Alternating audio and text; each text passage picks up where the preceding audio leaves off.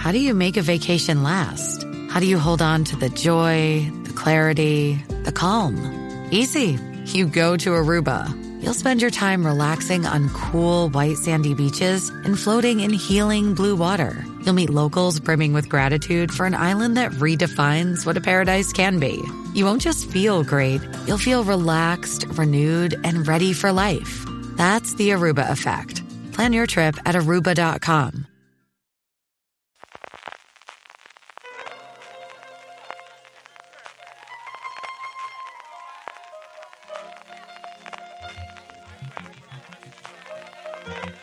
Estás escuchando Fuera de Series con CJ Navas.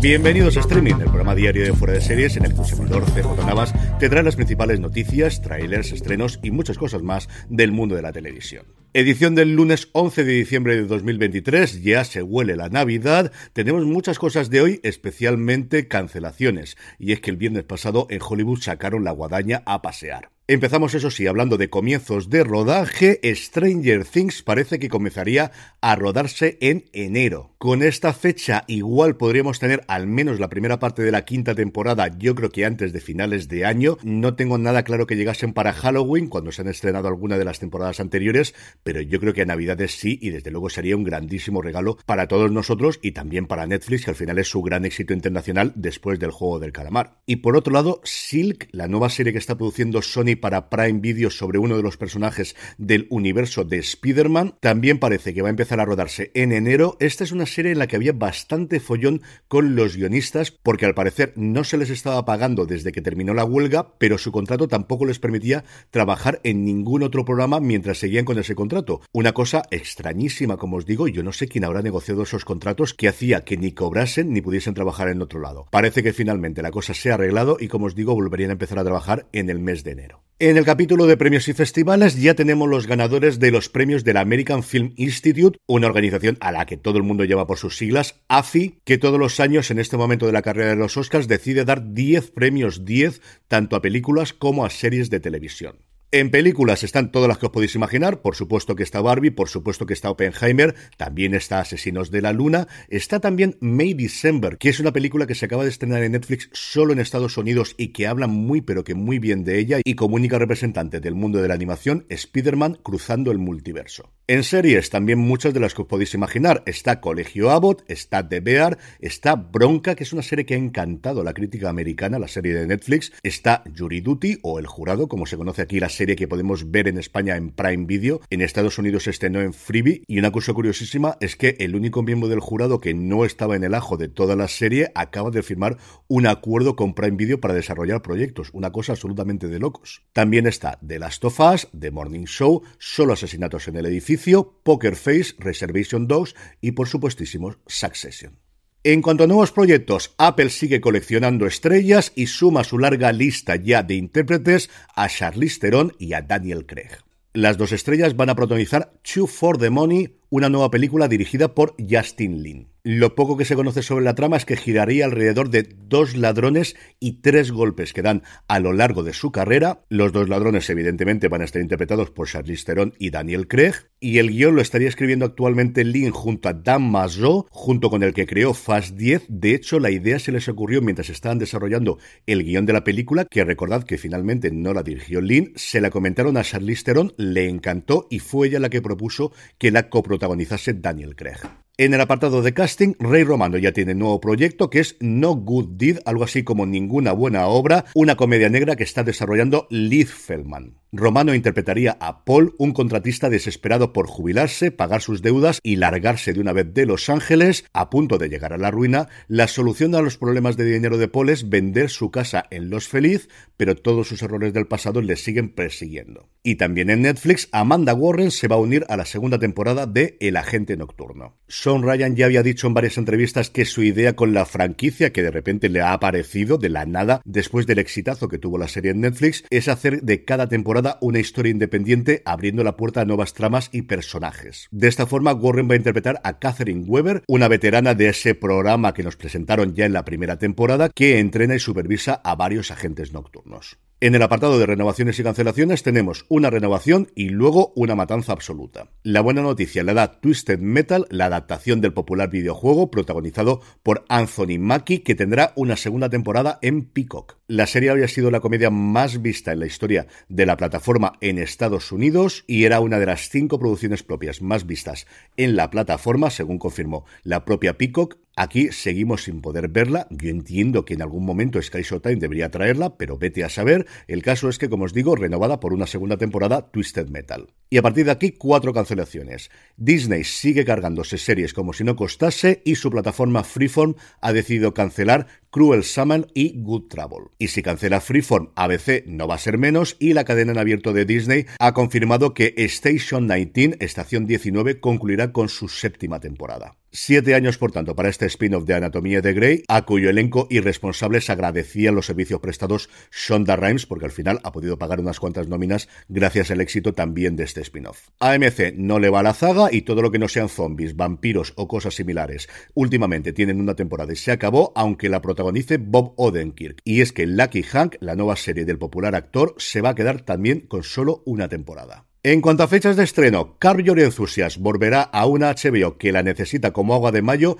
en febrero del año que viene. ¿Qué día? Bueno, a eso tampoco hay que adelantarse. De momento sabemos que es febrero, ya sabéis que últimamente lo que conocemos primero es el mes, cuando no la estación, y luego ya llega el día. Casey Blois, el jefe de HBO, así lo revelaba en un evento ante la prensa que se realizó a finales de la semana pasada. Inmediatamente le llegó la pregunta de ¿pero es la última temporada? Y la respuesta de siempre, desde hace como una década, que es será la última temporada cuando Larry David así lo decida. Por nosotros, que siga haciéndolo toda la vida. Y por otro lado, Disney Plus ha anunciado que en primavera del 2024, lo que yo os decía hace un segundo, primero la estación, luego el mes y luego ya, si me acuerdo, el día, estrenará su nuevo documental Hideo Kojima Connecting Walls. El documental ya se pudo ver en Tribeca el pasado mes de junio del 2023 y muestra el proceso creativo del genial creador de videojuegos junto a comentarios de George Miller, Guillermo del Toro, Nicolas Winding Renf o Norman Redus. Y terminamos con dos cositas rápidas de industria. Disney, que necesita encontrar dinero de donde sea, que hay que pagar la factura de Hulu, está planteándose ofrecer a sus anunciantes en Disney Plus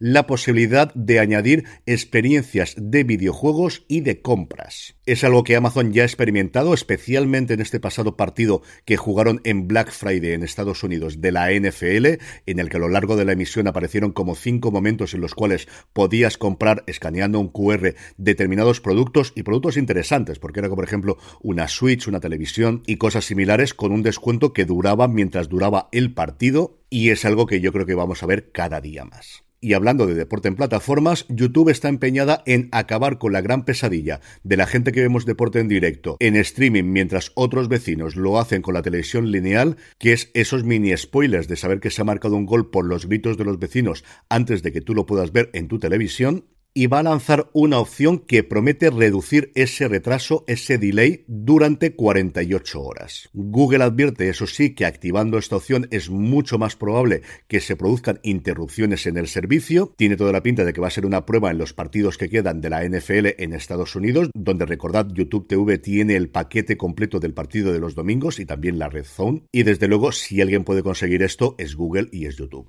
En el apartado de vídeos y trailers, Netflix ya nos ha mostrado un primer vistazo a Los Hermanos San, su nueva comedia. De hecho, el tráiler tiene mucha más comedia de la que yo esperaba, mezclada con artes marciales. La serie comienza cuando un misterioso sicario dispara al jefe de una poderosa triada taiwanesa. Su hijo mayor, Charles, interpretado por Justin Chien, va corriendo a Los Ángeles para proteger a su madre, Eileen, interpretada por la maravillosa Michelle Yeoh, y a su hermano pequeño, Bruce, interpretado por Sam Song Lee, quien no tenía ni idea de a lo que realmente se dedicaba a la familia. Ahora que las organizaciones más peligrosas de Taipei y una nueva facción luchan por el control, Charles y Bruce tienen que entender el verdadero significado de la familia antes de que alguno de sus numerosos enemigos acabe con ellos. Como os digo, el tráiler muestra un tono mucho, pero que mucho más de comedia de lo que yo esperaba inicialmente. Creo que es una serie que le va a funcionar tremendamente bien a Netflix. El estreno el próximo 4 de enero. Por su parte, Prime Video ha colgado en su canal de YouTube en España un resumen de su premier de Los Farad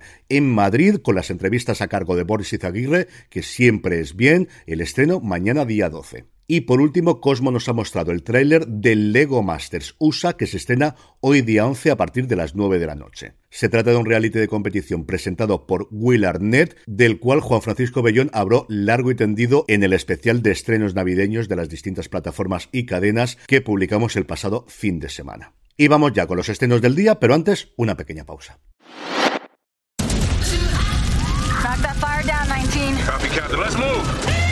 ABC Thursdays. Firefighters, we're family. Station 19 is back for its final and hottest season yet. The subject has explosive chemicals. With fiery romances. You're the love of my life. And Andy is finally in charge. I'm going to be the best damn captain the station has ever seen. Station 19. All new Thursdays, 10, 9 central on ABC and stream on Hulu. This episode is brought to you by Paramount Plus. An unlikely friendship begins in the Paramount Plus original movie Little Wing, starring Brooklyn Prince with Kelly Riley and Brian Cox. Reeling from her parents' divorce, Caitlin steals a valuable bird to save her home, but instead forms a bond with the owner, leading to a new outlook on life. Little Wing, now streaming exclusively on Paramount Plus. Head to ParamountPlus.com to try it free. Rated PG 13. It's Kaylee Cuoco for Priceline. Ready to go to your happy place for a happy price? Well, why didn't you say so? Just download the Priceline app right now and save up to 60% on hotels. So, whether it's Cousin Kevin's Kazoo concert in Kansas City, go Kevin, or Becky's Bachelorette Bash in Bermuda, you never have to miss a trip ever again. So, download the Priceline app today. Your savings are waiting. Go to your happy place for a happy price. Go to your happy price, Priceline. Estamos ya de vuelta, además de Lego Masters. En Cosmo, hoy solo tenemos un estreno en En Familia, el canal del grupo MC, que es Avalancha en los Dolomitas. Es Nochebuena y una enorme avalancha ha arrasado el valle de Vanoy. Sin electricidad y con las comunicaciones interrumpidas, los huéspedes de un hotel de lujo de la pequeña y exclusiva estación de esquí se encuentran de repente aislados del mundo. A la espera de ser rescatados, pronto descubren que su situación es solo una parte de un engranaje más complejo.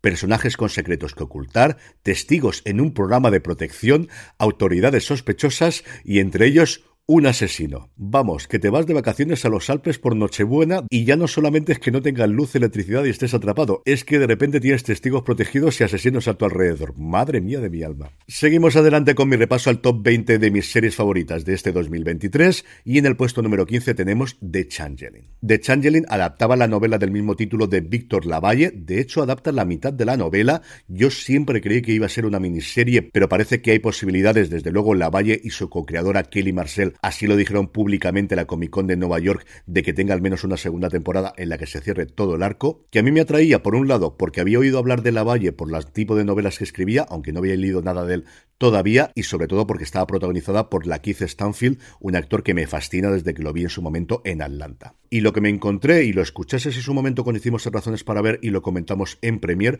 es una serie cuyos tres primeros episodios me volaron total y absolutamente la cabeza. Los recuerdo de estar totalmente hipnotizado en la televisión diciendo qué leche es esto que estoy viendo, con unas interpretaciones maravillosas. Adina Porter es una actriz que siempre que la he visto lo hace muy bien, pero Clark Baco, a la que yo desconocía por completo, es uno de sus primeros papeles, haciendo de Emma, la mujer de Apolo, el personaje de Stanfield, me pareció que estaba espectacular. A partir de ese tercer episodio la serie cambia bastante, tiene un séptimo episodio que es prácticamente un episodio independiente y un octavo que es el más corto de toda la temporada que te deja con unas ganas de más absolutamente locas. ¿Es una serie para todo el mundo? No. Si tenéis críos es una serie con la que se sufre una verdadera barbaridad. Yo lo pasé francamente mal en esos primeros episodios. Pero si buscáis algo diferente, no os molesta el terror o mejor todavía os gusta el género, dadle una oportunidad a The Changeling en Apple TV Plus. Y terminamos como siempre con la buena noticia del día y es que Eno, el nuevo documental de Gary Huswick, va a estrenarse por fin en Sundance.